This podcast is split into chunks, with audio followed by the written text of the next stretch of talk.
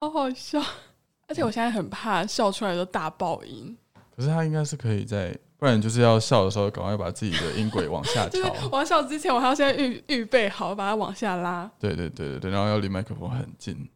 那我们就要开始吗？对啊，那我我们我我要先拍一下说，我要让那个相机的收音跟好，麦克风收音要连在一起，因为到时候是要用它的档案。那我们一起拍拍看。一二三，欢迎搭乘九十路公车，我是阿勋我。是佑宁，我们现在哦，我们因为甚至不知道我们自己 podcast 的节目名称，所以我们没有一个很准确的开头。对，所以就是你们到时候看到的节目名称会是我们之后想的。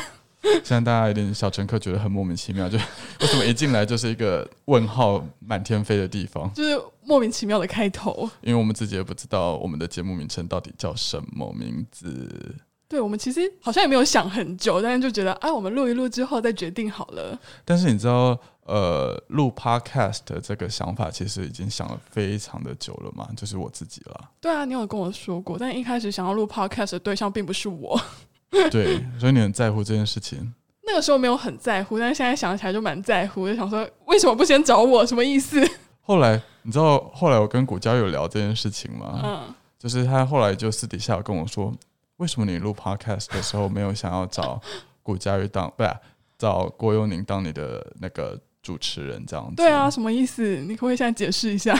然后我就想说，因为我觉得我们已经有一起在 YouTube 影片上面露露面了，哦，然后我就想说，要有不同形式，就要有一个不同的搭配的新鲜感觉。然后古家乐感觉就是比较可以讲一些 很有深度的话吗？呀呀呀，就比感觉比较会访谈的我。我还想说，你就是意思就是说我不太深的意思。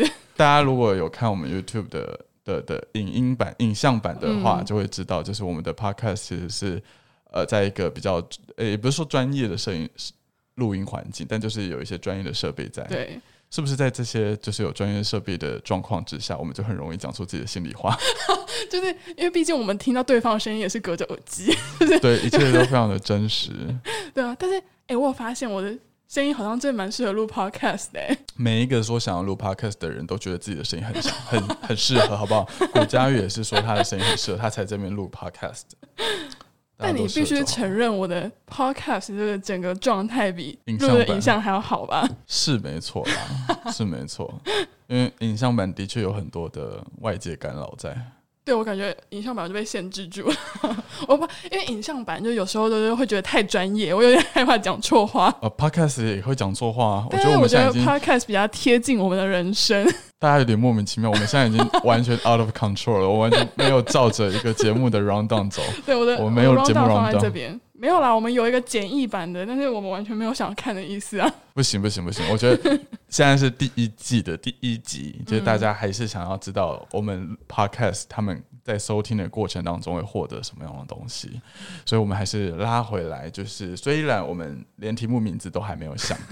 但是其实我们有想了一下，我们这一季的 podcast 到底要做什么东西？这个可以讲吗？就是其实我们一开始最想要做的就是讲我们的创业故事，但是发现大家好像没有很喜欢或者很想要听这个故事、哎，对，因为像上个礼拜我就有用 IG 线动，哦。就是询问小乘客们，就是如果今天九叔的公车要做 podcast 节目的话，你们最想要听的内容是什么？然后有几个选项嘛，就第一个选项可能是呃旅行故事，在就是我们的创业的一些辛酸史，然后还有一些旅行业的一些 mega 对资讯，然后最后可能就是一些背包攻略的教学等等的。然后就大家都只想要听旅行故事，但我必须要说的是，我们真的在带团的时候，那些小乘客们非常喜欢听的就是我们的创业故事。他们可能是看我们觉得很惨，然后就觉得他们的人生还是蛮美好的吧。因为因为那个时候我们会自己先限定说，我们想要比较偏分享创业故事的类别，是因为如果你真的要听旅行故事的话，你可以去听林先跟 S 先生的节目，你可以去听蓉蓉的节目，或者是解锁地球。友之类的，猪猪队友的节目，然后我想说，哎、我们跟他们最大的差异就是，我们本身是一个旅行工作室，对，所，以你知道，刚好最近也算是一个蛮低潮的状况，不只是蛮低潮吧，我们现在是非常非常低潮。所以就是有很多幕后的东西是可以分享给小乘客的，所以那个时候才会比较锁定在创业故事。我在想，他们到时候就是因为他们现在还不太知道我们的创业故事到底是怎么样了？他们到时候听完之后，会不会觉得哇，原来现在真的这么惨呢、可是我一天到晚在 Facebook 或或者 Instagram 上分享、我我一每次在写那些就是呃，我们最近因为疫情的关系很惨很惨的内容的时候，嗯都觉得我好像在讨拍。那我就很怕小乘客最后看到我来就知道，就觉得这些人烦不烦啊？就是给我好好努力振作。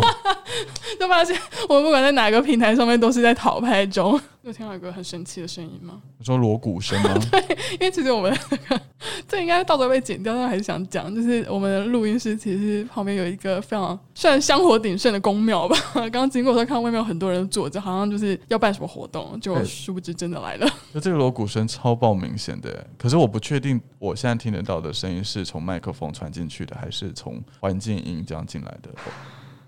哦，我我百分之百确定这个炮竹是麦克风收到，然后传到我的耳机里面的。我觉得我现在身临其境，就是我甚至在炮竹旁边。哇哦哇哦！没关系，没关系，好吧，我们就是身经百战。身为一个旅游业从业人员，我们应该要知道，任何时下我们都有解决的方法。对我们非常擅长于危机处理。好，我们镇静，我们镇静。等一下，这已经不是镇定可以解决的事太太。大声了吗？对就是到时候大家在听我们 podcast，就会有这一段锣鼓声。对，我突然想到锣鼓声这件事情，其实跟我们南方奥团很有就是贴近感，因为我看你那个时候在录你的现实动态的时候，其实是有看到你们在带南方澳的城市散步的时候，其实是有遇到 就是进香团。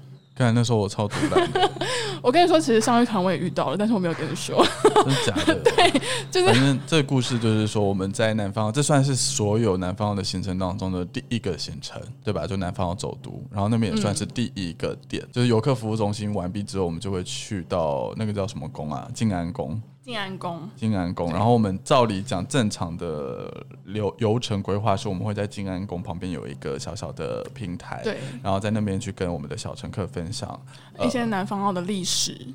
宗教啊什么什嗯么之类的，因为那边算是一个比较可以长，就大家坐在那个地方比较舒服的地方。原本的预计是二十分钟都会在那个地方去做一个讲解的部分，没错，就我那一天真的是。哇，楼下就是真的是锣鼓升天，然后鞭炮声噼里啪啦噼里啪啦，好像是有其他的宫庙来，就是静安宫做一个合作对，因为进香我们那一段时间，就是因为我是在你前面一个礼拜吧。对，我就是前面一两个礼拜出去带那一团的，然后我有跟当地的就是司计程车司机聊天，他就说，因为这一段时间算是 算是就是南天宫，就是南方澳那边南天宫跟静安宫非常，就是他们在要正要举行庙会的时候。哦，然后，如果有一些就是其他地方的宫庙，他们有要经过这个地方的时候，他们就有点下来拜码头的感觉。哦，对，所以它并不是一个，就是大家都已经先，他们可能就先约约定好，他们可能就是有先联络，但是这并不是一个非常固定性的行程。嗯哼，对，然后可是我那个时候带团，就是比较幸运的是，我是讲完了介绍之后，让大家逛一下静安宫，准备要前往下一个地点，我们就被卡住了，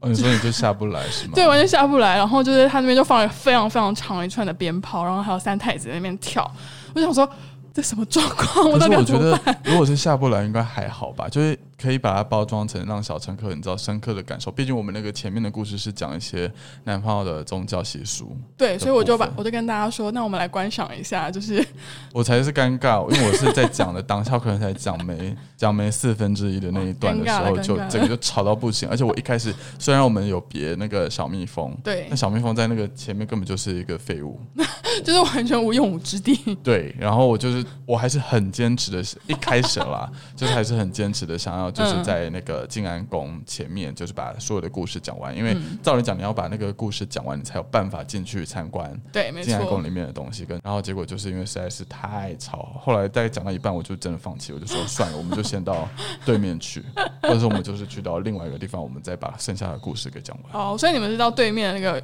港，算港口吧，小港口。就是公车站牌那边。哦，了解。反正突然讲这个故事，你看我们现在都遇到一模一样的概念。我我们是不是跟公庙很有缘分啊？就是神明其实很喜欢我们，就是要跟我们到老的。我们我们现在所在的这个地方，其实是一个专门录 podcast 的一个录音空间。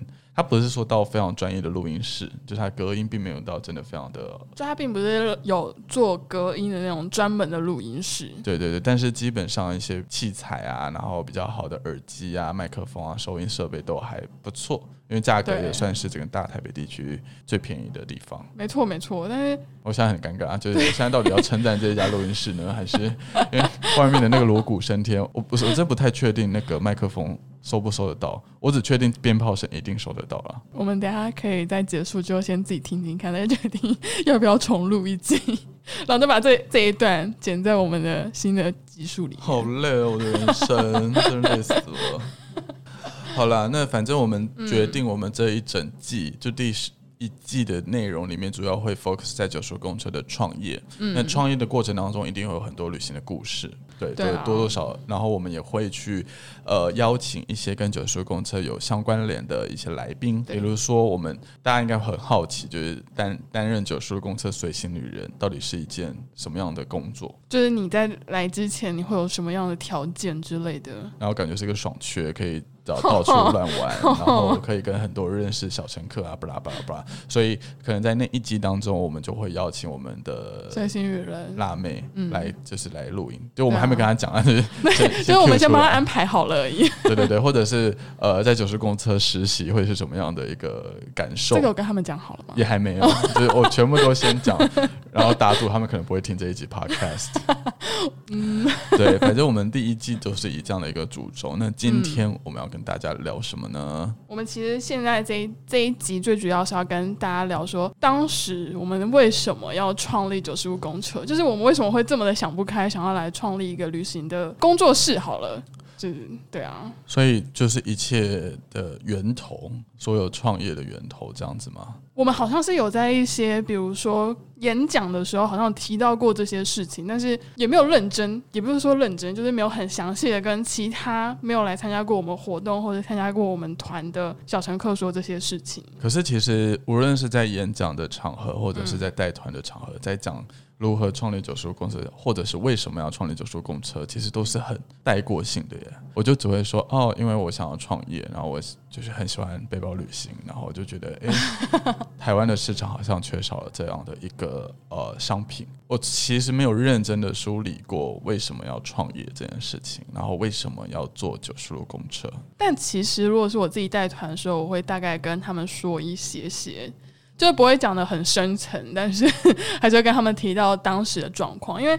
最开始要创业的时候，其实你并不是跟我一起的，就是你要开始这件事情的时候，并不是先找我的，对，所以我可以跟他们说的大部分都是在之后我为什么加入九十五公车，因为虽然说是加入了，但是也是最开始的时候的事情，就可以大概跟他们说一下为什么我想要踏入这个 不归路。通常我在演讲的逻辑会是说，哦，我大学的时候每年的寒暑假都会去当担任国际职工的领队，然后那个领队就是会带着台湾人去一些比较特别的地方，比如说印度啊、尼泊尔啊、中国的青海啊、甘肃啊、布拉布拉布拉这些地方。说实在的，我并没有到真的非常喜欢做志工这件事情。那你为什么要一直参加这个团？哎，对大学生而言，那个时候，哎，你每年寒暑假免费出国，然后又去到这些地方，你不去吗？但是你你第一你最开始去的身份当然是就是去参加这个行程，那你后面好像是成为一个他们的领队嘛？对啊，对啊，对啊，所以第那你不会觉一次压力很大吗？第一次参加的时候是要付钱的啊，就是你是队员，可是那个时候就是嗯嗯嗯就觉得是一次性的东西，就觉得人生可以有一个这样的一个经验。经验。对对对，然后之后就被选为领队了。那嗯领队那个时候其实也没有想到太多，就是觉得说，哎，每年的寒暑假都可以免费出国，哦但没有钱啦，就是没有薪水，但我觉得他的薪水其实体现在其他的地方、欸，什么意思？就 是一些人生的经验，或者是你之后想要创业九十路公车的时候，他都是你的一些基准。对了，你现在回想起来会是一个能，就会觉得那个那一段经历很像是创业的能量，但是其实如果你回过头看，它根本就违反劳基法，它完全不合理，而且它也完全不是呃旅行从业人员，就是我们出去带团，我们照理讲要有领队的 license，对，没错。但那个时候我又没有，就应该说嗯那一个国际职工下面的人的领队们都没有领队的执照，所以他们其实都是违法对，因为但他们把它包装起来，他们是出去做一个公益活动。对壮游之类的。OK，好，不管这个，我觉得未来可以录一集，讲台湾国际职工的一些黑暗面。完全可以录一集。我们可以邀请很多人来。那反正就是那个时候，虽然没有很喜欢做志工，但是我觉得我很嗯 enjoy 的事情是带着一群人一起出去玩，嗯然后一起去共同完成一件事情的那种感觉。我觉得那个是一个非常特别的的的氛围，你知道吗？就是因为来参加国际职工的人，他们都来自台湾的各地，有不同的生活圈，可能然后年纪那个落差又很大，有的可能只是最小的应该就是高中生，然后最大可能就是都退休人士。他们有不同的生活圈，然后十五个人、二十个人，就是共同完成一件事情的那个过程当中，他们会计划出很多不同的呃火花，对，然后我就觉得这是一个非常非常我很喜欢的事情。所以那个时候，在最开始你在付钱参加的那段时间，你就是很喜欢这件事情吗？还是你单纯就是觉得去国外？我觉得第一次出，就第一次参加那个国际职工的原因，只是因为觉得有一个很冠冕堂皇的理由可以出国，哦，就是说，哦 我是出去做志工哦，我对要出去，我要出国哦。对，然后还可以拿到一个领队的，不是领队啦，那个国际职工的认证。哦，原来如此，好虚荣哦。我觉得大部分人都都这么虚荣。对，反正后来就是很喜欢这件事情嘛。然后大学毕业制作的时候是做忙也盲旅，我刚想说你为什么要空那么长？要帮你要帮你接话吗？忘记他的名字，没有，因为我是读广告系的嘛，嗯就是广告系大四的时候都要完成一个毕业制作才能毕业。那照理讲，正常来讲，广告系的毕制，你要么就是去广告公司，那要么就是去找一个业主，然后嗯帮他们做一些行销推广的一个 campaign。嗯嗯嗯，对，但是那个时候我们的指导教授，就他就是个很怪的人，他不是主流传 传统广告系的那种教授。然后那个时候他就刚好要开创业课，嗯嗯，就说：“哎、那你们要不要毕业制作就来创业所以你们最一开始创业，我一直以为是你们自己想说你们要做创业，结果是你们的老师？”我觉得相辅相成吧。那个时候其实我们自己也想要做创业，但我其实有点无法追根究底，为什么我们那个时候会想要创业？我想一下，因为那个时候你好像最一开始甚至不是要做旅行相关产业，对不对？哎、没有哎、我们一开始、我们一开始锁定的题目就是做创业，然后做旅行，就这样。有时候就是设定了两个主题，但是还不知道要做什么。对，哦，一开始没有盲旅，但一开始就一起很锁定在要做旅行创业这件事情上嗯面。然后那个时候就发想了非常非常多不同的 idea，比如说什么多一双筷子啦，就吃饭版的 Airbnb，你可以这样想。哦，对，然后或者什么旅行惊喜包啊，或者是那种你知道古佳玉很喜欢的那种。呃，从旅行的路上去感知这个世界，然后进而内化自己内心，不啦不啦不啦不啦之类的，反正就想了非常非常多的 idea。但是最后，最后这个 idea 呢，就就大家一直找不到一个共同喜欢的题目，嗯然后也找不到一个可以有商业模式的产品嗯出来。不知道哪一天就突然 pop out 了盲旅这个概念。盲旅就是未知旅行，嗯就像呃，客人在购买之前不会知道他们今天要去哪里，或是要做什么事情。对，然后我们就想说，哎、这个 idea 很酷。第一很是很 fashion，应该是会蛮多人喜欢的。会想要买单的。第二是我们其实可以利用盲旅这样的一个 concept，把我们之前过去的那些东西都包进去，比如说多一双筷子。嗯嗯嗯嗯，对然后那就是时候把它全部都包在里面的概念。对对对，那时候我们就诶、很喜欢这样的一个题目，最后就是决定要做盲旅。那虽然毕业制作那个阶段，我觉得它也不算创业，它就有点类似一个学生的专案。然后因为你没有认真的考量到这个市场，也没有认真考量到整个商业模式到底能不能够赚钱，嗯，对。但是反正就是好玩，它就是一个毕业制作。对。那直到现在，盲女还依然的活着。我在想说他们会不会觉得，哎、这个盲女这个名字好像有点耳熟，但是 我们应该有蛮多共同重叠的粉丝吧？就输入公司对啦，我们之前甚至有一起合作，但是你知道有一些人可能没有认，就是没有看过这篇文了，他们可能不知道这件事情。对对对，反正盲旅现在就是有别人在经营，然后已经是一家正式的企业，正式的公司，，对正式的公司，然后有在营运这样子。没错，对，但已经跟我没有什么太大的关系了。对，那是因为是我毕业之后我就去嗯中国一年了，对啊就是也不是说毕业，就是反正我就是正交大换时间，对，正大这边结束之后，我就去上海复旦大学交换了一年。那在那一年，我觉得换更影响我，就是决定要创业这件事情。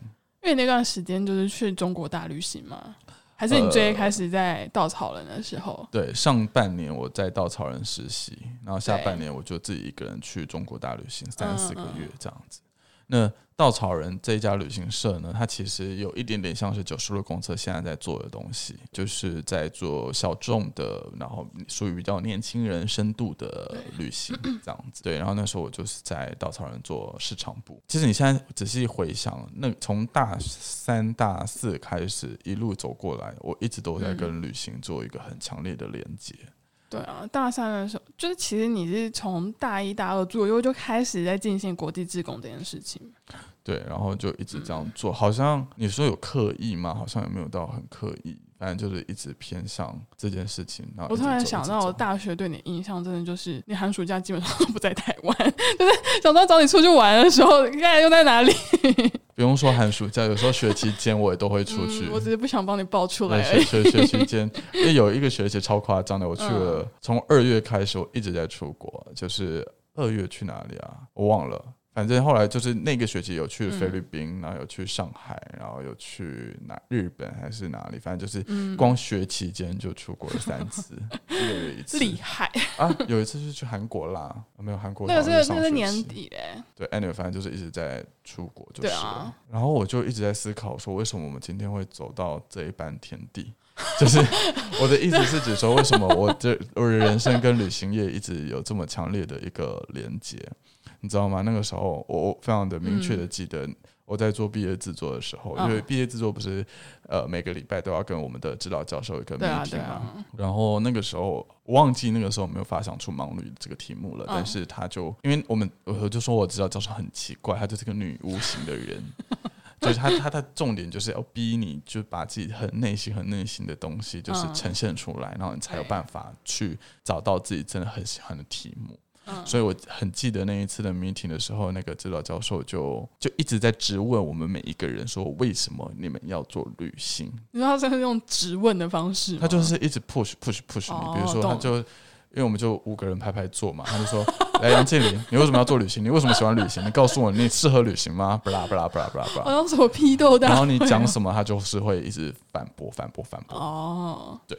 然后那个时候他就问到我的时候，我反正就前面也讲了一些很冠冕堂皇的理由啊，就比如说啊，我觉得啊旅行很好啊，增广见闻啊，看这个世界啊，踏出舒适圈啊，不啦不啦不啦不啦，然后都被他找打枪，就是他他会认为说这不是你 内心真正的想法跟理由，就不要糊弄我了好不好？对她就是个女巫。然后我记得。最后在被逼到角落的时候，我就讲说，其实我也不知道我为什么要做旅行，或者是为什么这么喜欢旅行。就是我不知道为什么，从可能从大学开始，因为国际职工领队这件事情，就是我可能每次带团的时候，都会把我出国的东西抛到社群网站，嗯，等等的。然后大家对于谢振勋这个人，好像跟旅行就会产生一种标签的连接。然后我觉得这件事情是很可悲的。我那个时候这样说，就是。就代表说，哎，比如说你今天看到这个人，哎，他唱歌很好听，或是哎，他某一个，比如说某一个，呃，是会计学的很好，嗯，或是哦，他家很有钱，这这这些都是标签，或者他很正，他很漂亮，不啦之类的。但是大家对于谢振轩的标签是，哎，这个人很会旅行。但是我其实并不觉得我那个时候很会旅行。所以你是因为觉得自己还不是很会旅行，所以觉得很可悲，还是觉得你跟旅行就一直绑在一起这件事情很可悲？我觉得很可悲，是指我居然没有什么东西可以被拿出来讲，只剩下旅行。就你懂懂我意思吗？我我懂你意思。希望我被贴的标签可能说，哎，这个人可能呃在某一方面很有才华，很有长处。但是我被贴的标签是，哎，这个人很会旅行，然后我就觉得这件事情很可悲，可是又撕不掉。这个标签，因为说，毕竟大家对心里面对你的印象真的就是这样子，就是在当时会觉得很可悲啊。对，所以，所以我就我就只能一直就是，虽然知道这个标签很可悲，但也是一直往这个方向走，一直往这个方向走，一直走到今天。那也是蛮，我一直以为你是。我刚刚有想说，你怎么这么自虐啊？就是都觉得自己很可悲。没有，就是本身是，我觉得那个这这我不讨厌这件事情，我是喜欢这件事情的。我的可悲是指说我想要有其他的标签，懂？那你觉得现在这样一路走下来，你现在身上多了什么标签吗？创业家吧，创创业算是一个标签啊，对啊，就哎，这个人是在搞创业的，创业失败家哦，或者 YouTuber 啊，YouTuber 也是一个哦，对新的标签，没错没错，新新型网红呀呀呀呀呀，那你呢？你有觉得？你人生有想过说要创业这件事情吗？其实我最一开始想说要跟你们一起，哦，因为其实最一开始是阿勋还有另外一个朋友，他们是在做旅行创业这件事情。有小葵吗？对对对，跟小葵一起。然后如果你是九叔公司非常元老的，非常非常早的，你就会知道 小小葵这一号人，物。没错没错。然后在跟你们创业之前，其实对于我来说，创业就是一个梦想。就是我觉得我人生中一定要创业，但是我不知道我要干嘛。为什么？为什么人生会有这个梦想？然后就是可能是家庭背景的关系，然后我哥他们都是非常有，就感觉是在他们的职业当中是非常有一席之地的。然后我就会觉得啊，我到底要干嘛？可是你也考上了不错的学校啊，但你知道这个 啊，学校是好，但是 但是到底谁会说自己的学校是好？我们学校很好，但是没有，我觉得我们学校是学店。应该说，我我虽然考上了政治大学，就是啊，是个很好的，就是拿出来给大家看的时候，就觉得哇，第可以炫耀的东西对西。可以炫耀。但是老实说，我真的觉得我毕业之后，我可能在大学的时候没有非常的寻找自己到底应该做什么，所以在毕业之后，我就觉得自己也很可悲，就是我不知道自己要干嘛。真的、哦。可是你不是就先去进了就是学校的行政体系吗？最一开始，其实我就是一直致力于要考国考这件事。嗯，如果你是非常早、非常早的小乘客的话，你应该也知道这件事情，就是最最开始是致力于要做要考国考这件事情，然后就觉得中途想说啊，好像没有薪水怎么办？来想说去找个工作，那个时候刚好就找到了，因为其实我在大学的时候就是有在我们学校的处室打工，然后正想大的学校。对对对，在正大的国关中心，就是需要跟很多外国人接触的一个地方。然后那个时候就想说，那这样子的话，如果我在考国考之前跳板，那我可能就是先去类似的行政体系来做这些东西。但是我就会觉得自己这样好一事无成哦。当然不是说不是说这个地方它就是不好或什么，但是就是觉得自己心里会有一种 难道一辈子的就要这样子的？对对，还有会有很奇怪的那个优越感，就是觉得说我应该正大毕业不应该只在这里吧。讲完自己笑死掉。现在回头看就是觉得很荒谬。对我那时候到底为什么要这样想啊？对，好，anyway，就是那个时候，就是心里一直想说我要创业，就是会觉得创业会是我人生中的一个目标，但是不能讲说是目标，因为我自己的个性应该是会觉得我就是把它当成梦想，哪一天刚好有这个机会的时候，我就去实现它。OK，对，所以最一开始你们在做的时候，我就会想说，哎，好像就是一个机会，就机会非常快速的来到我的面前那种感觉。我有点忘记那个时候为什么会邀约你这件事情、欸，其实是我自己自己推荐自己，真的吗？因为最一开始你在中国大旅行的时候，就是我会帮你处理一些呃 YouTube 上面啊，然后还有粉砖的一些贴文之类的，对，然后还会帮你 po 那个 IG 的旅行小故事，不知道你还记不记得这件事？哦，对，然后以前在中国大旅行的时候，好像还没有想到说要创业，但那个时候我就是有在协助你做这件事情。哎、其实那个时候就已经要要创业了。对耶，哎，对对对，我来来来，我们来重新的理清这样的一个时间轴的部分。就是 嗯我刚刚说了嘛，我在大五上的时候我在稻草人实习，然后大五下的时候就是去中国大旅行。那在中国大旅行的时候，就先创立了粉专、YouTube 跟 Instagram，嗯，对，这三个嘛，就是对。虽然我们对外的说法是我们其实是想要记录我这一趟的一个旅行过程，没错没错，但其实那个时候已经有创业的 idea 了。对，但是好像我是一直到你那个时候是刚开始跟小葵在进行想要做旅行创业这件事情，然后还取了个很可爱的名字。我有点忘了，是你好旅行吗？干好烂啊，去死！你知道我现在甚至我九十度公车的里面还有这个当时的计划书，真的吗？我还留着，到时候我们可以找出来。干超烂的，什么你好旅行，Hi Travel，而且我非常的明确，我记得是在 康定四川康定的时候，我才提出了九十路公车这五个字，就是在没有吧？没有吧？你是在上海的时候你就提到啦。没有没有没有没有没有，我非常的明确，对我非常的明确，是在大概四川那一段的时候，嗯，就是因为前面都是先用你好旅行这个比较荒谬的名字，就非常的荒谬。可是后来就是一直觉得这个名字很烂，就是想要找上一个新的名字名称，然后我就只要在旅行的过程当中，我就一直不断的在想，嗯，我不确定说到底是不是在康定那个地方 finalize 这个名字了，嗯嗯但是我很确定我在康定的时候，我传信讯息给我们另外一个朋友佩奇，嗯嗯我有请他帮我九十路公车翻译成英文，哦，真的假的？所以他才蹦出了 Ninety Road Travel 这个名字。哦，原来如此，佩奇是我们的英文妈妈。呀呀呀呀！那个时候是请他翻译，嗯而且我很明确是在康定，因为那个时候大雪纷飞，就是那个画面对我来讲很历历在目。我想一下，因为那个时候，我我我们对于外界的说法，不是都说九十路公车是在上海的时候，就大家会很好奇说，到底为什么要叫九十路公车嘛？对，然后九十路公车这个概念，其实是因为有一天我在上海搭公车，然后那时候就一直在想说，到底要用什么样的名称，不啦不啦不啦不啦。然后那个时候，你知道上海的公车，他们每每上车一次的时候，他们都会有一个广播系统，就会说欢迎搭乘九十九路公九十九路公交车，本车开往五角场。哦，九十九路是我一天到晚在打的工作。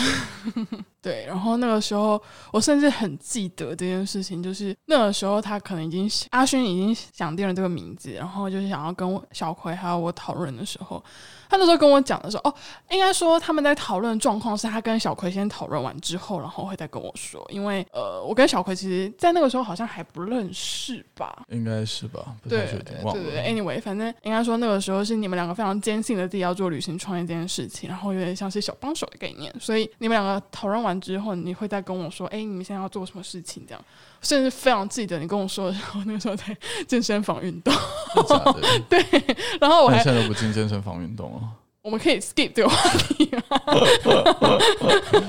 时光飞逝。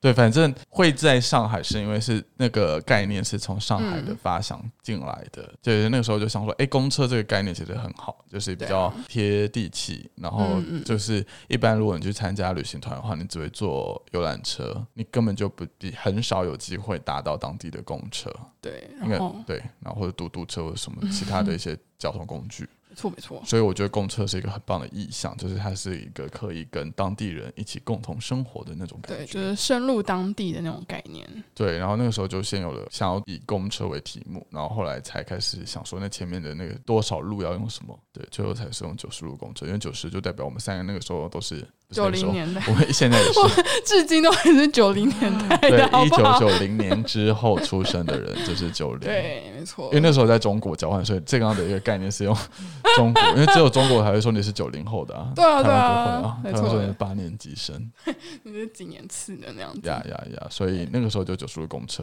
所以它的意向来源是来自于上海上海的公交车，车对，但是其实实际发小名字应该是到了四川之后，哦，就那个时候你才确定说我们就是要叫九十路，就是不是什么一百路之类的。对对对对对对对，所以那个时候我们我跟小葵邀约你的时候，你就非常的欣然的接受这件事情嘛，最一开始其实因为那个时候就是有点不上不下的概念，就是那个时候我记得我自己好像是刚从那个学校的工作辞职，然后在家里想说要准备另一段的国考这样，然后我刚刚有说到我想抓住一些创业的机会嘛，然后我就想说从最一开始不知道自己的干嘛，然后什么你好旅行，一直到后面九十路公车，我觉得好像还是可以有一些期待，然后又觉得自己在没有任何经验之下，我感觉自己好像可以全身心的投入这个东西。可是我记得那个时候蛮脚踏两条船的，就是你不是 全然的在 involve 在创业这件事情上面，对，因为你知道最一开始创业我们都不知道在干嘛，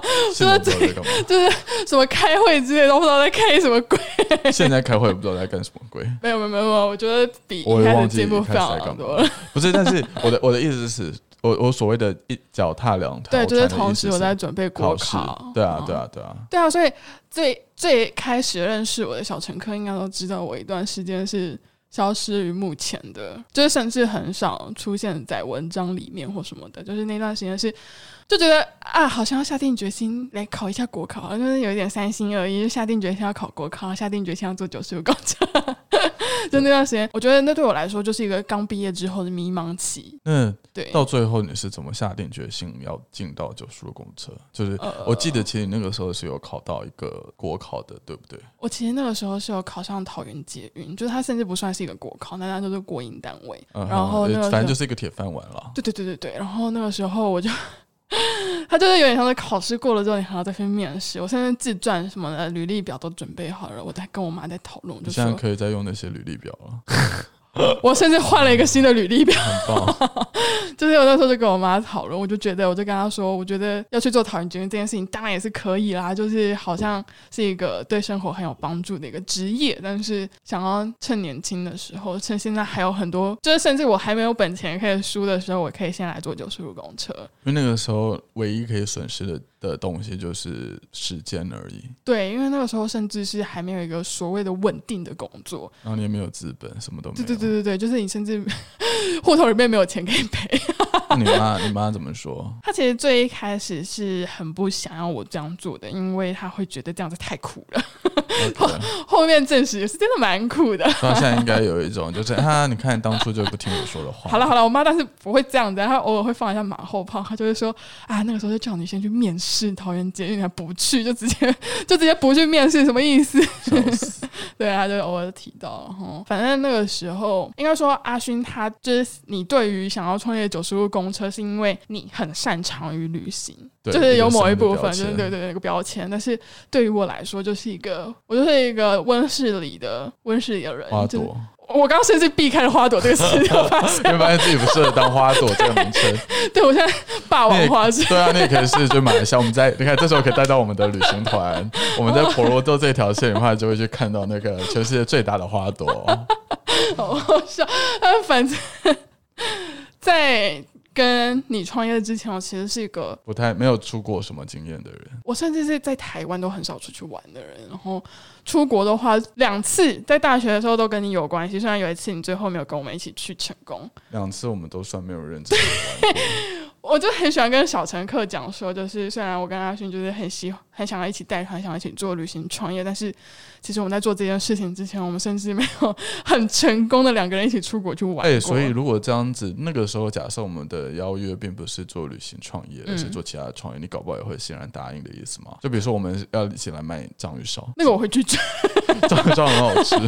不是我的意思，只说不一定要旅行业吧？对应该是说那个时候的你来说，应该是说，呃，我觉得那真的很看当时的心态耶。因为你们现在，你们那个时候在想说要做旅行创业的时候，我就会想到跟这些经验结合，就会想说啊，我就是没有出国过。然后你们如果要开始做旅行创业的话，是一个国外团，我会很有 很有机会可以一直常常出国。对吧？你那个心态就跟我当初当国际职工领队是一样的嘛，另外一个虚荣心，不是虚荣心、啊，哦对对就是会想要觉得出国的乐而不为，出国很好玩，很爽，哎，对，对吧？没错没错，好像是这样子。然后单纯的学生，呃，然后那个时候就想说，好了，那来一起做啦。对啊，我好像中间还有一段是去另外一间公司上班，对不对我有点忘了，好像有有。？Anyway，反正是去某一间公司上班。然后那个时候我其实干，做的好像不是很快乐，因为我觉得我好像没有这方面的天分。那你家公司是做什么的？我相信说出来就大家都知道了，还是先不要说了。真的吗？所以它是一个很小众的东西吗？不是很小众的东西，我甚至一说是什么，大家可能就可以马上翻出来，你知道是我的是什么时期在那里面的。哦，对 对，anyway，反正我那个时候在里面的时候，就是呃，觉得自己很没有天分。我每天上班的时候都很痛苦，我就跟我妈说我要去上班了。她就看我那么痛苦，她就跟我说，如果你真的很不想要做这件事情的话，就是你如果想要去做，就继续去做创业的话，我会很支持你。那时候我就边骑车去高铁站边痛哭，你知道吗？对啊，因为那个时候有点像是我找不到自己真的喜欢做的事情。然后，如果我加入这样子的创业的话，我在一个还没有很完整的公司基础之上，我可能可以学到很多。我一开始，比如说去投其他履历的时候，我不会想到我自己会做的事情。对，所以就是各种种种原因状况之下加起来，我才最后有加入进来。对，好了，啊反正以上就是我们两个莫名其妙的踏入了一起创业的一个旅程的故事，这是非常的前端，非常的前端。就是你看，我们现在才我们花了大概四十分钟左右的时间在聊我们到底为什么决定要创业。但是从创业开始之后，比如说我们。到底一开始是怎么决定是去辽国的？然后这个辽国团又是谁去的？然后过程当中这个产品又怎么修正？嗯然后变成现在已经出了八团辽国团，然后反正这些东西都是算是很创业初期。对啊。我们下一集再跟大家分享。我觉得就可以很简单的总结我们想要来创业的呃原因。好，其实很喜欢跟小陈口讲，就在带团的时候，小陈客也会对我们为什么要创立九十五公车会有很大很大的疑问，然后我都会很简单的跟他们说，对于阿勋来说，他就是他擅长于做这件事情，所以他就继续这样做。然后对我来说，我就是没有做过这件事情，所以我会满心热血的想说要继续做这件事情。对，好的，反正今天就是先这样子喽。没错，没错。哎，好，大家觉得如果听起来觉得很乱的话，就很抱歉，因为我们是第一季第一集，所以我们现在还找不到我们双方的 tempo tempo tempo，或者是想要怎么带这个主题，你知道吗？但是，就我原本以为就是要一直聊天聊三十分钟、四十分钟是件困难的事情，但好像也还好。我觉得，我觉得真的是来录音之后，因为我其实一开始也会想说，要录三十分钟哎，这样会不会没有话讲？我觉得会很尴尬，会有空白时间。对，但发现没有，因为我觉得最尴尬的是我那个时候就是在想象我在录音的时候，可能会一直听到自己的声音，会觉得很奶油。然后 现在就觉得，哇，这声音好棒哦，就是完全的听到我自己的声音和你的声音，是不是比录那个 YouTube 影片还要来的？那 YouTube 影片啊，就是有时候在你在录介绍的时候，不会站在旁边，所以我都会不知道眼睛要往哪里摆，可能镜头就很尴尬。对，然后我现在录音的话，我可以直接注视着我前面这一颗，或者是直接看你就好了。好的，反正最后一个阶段的是，其实我们之后在录每一集的呃 Podcast 的时候，我们都会先在 IG 或者是 Facebook 上面，就是询问大家对于那一集的主题有什么样的一个想法或者是问题，想跟我们就是询问的。那虽然这个疑问，呃，我们这一次 PO 的大概是十一月几号来着？十七号，十七号。但是我们这一集上会是十二月七号。就是会隔了两三个礼拜，毕竟第一集嘛，第一集有些设备上的东西要先去调一下。对啊，或者是我们要上架的时候会有一些问题需要克服它。Anyway，我们还是来分享一下我们这一次大家询问的，也不是询问啦，就是因为这一次的问题是说，哎，大家如果九十五公司要做 Podcast 的话，你们有没有什么想要听的题目，或者是给我们的意见？没错，没错。然后整理了几个啊，Billy 就是本职旅行的老板，嗯，呃，他说他想要听旅游创业辛酸史，我觉得。这个完全可以请他来跟我们一起讲。对，因为他毕竟也是一个旅行创业青年。对啊，没错。对，然后这是怎么念啊？Pay Chain Lin 吗？对，Pay Chain。对，他就问说：“哎呀，他就直接说，其实分享什么主题都会听。然后，因为因为其实我们最一开始，最好给我听到现在啊！我们已经讲了四十五分钟了。” 不要这样子逼人家，很坏。嗯，然后下一个猪猪友 猪瑶猪瑶，然后他就说，除了内容之外，如果很多人参与 podcast，音量不平均的话，会听得很辛苦。我们现在应该很平均吧？这个设备那么高级，对，而且可能我们本人的声音也都蛮大声的吧？对，然后 Echo Echo 是我们的小乘客，他说他推荐我们听瑞迪安的 podcast。嗯嗯嗯。然后猪猪队友，哎，他就说一起加入 podcast 战场吧。好，我们进来了。他们现在三级了，三级，我们很快要超过他。对，我们很快超越你们哦。Pan Pan K K Pan Pan K K 说希望可以不要有背景音乐，我们应该是只会有开头的跟最后结尾的时候会小放一小段。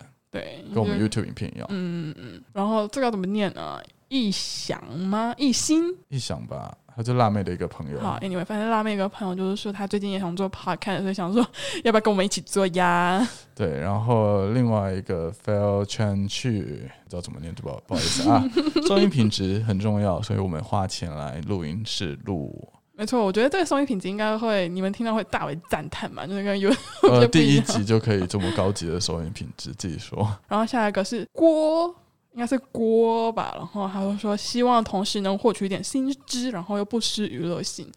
我觉得这个我们还在拿捏，就是我觉得我们 大部分是娱乐性质，可能比较多一点。创业故事很心智，好吧，可不可以帮助到一些你知道可以想要创业的人们？好了，我是说以刚刚我们录的那一集状态来说的话，然后 Max Max 新零三。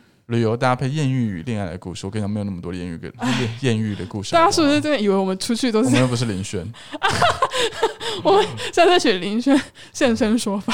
对，然后有人说好期待，这个是李李李艺林，是他林林，对，应该是吧？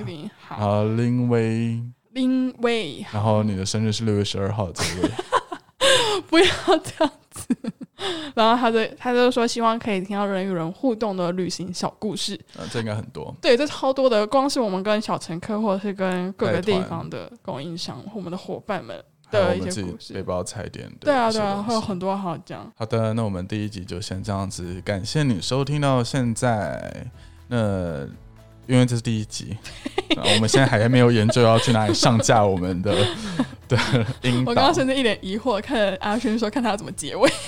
Anyway，反正呢，我们应该就是都会上架，就是 Apple Podcast，然后 KKBox、Spotify 跟 SoundOn 这些平台。嗯嗯那无论你是用什么平台收听我们的 Podcast 节目的话，都欢迎在下面跟我们留言互动，还有留下你的五星好评。没。错，五星好评哦。对，这样让我们可以继续的这样录制 Podcast 节目。那我们今天就先这样子喽，拜拜，拜拜。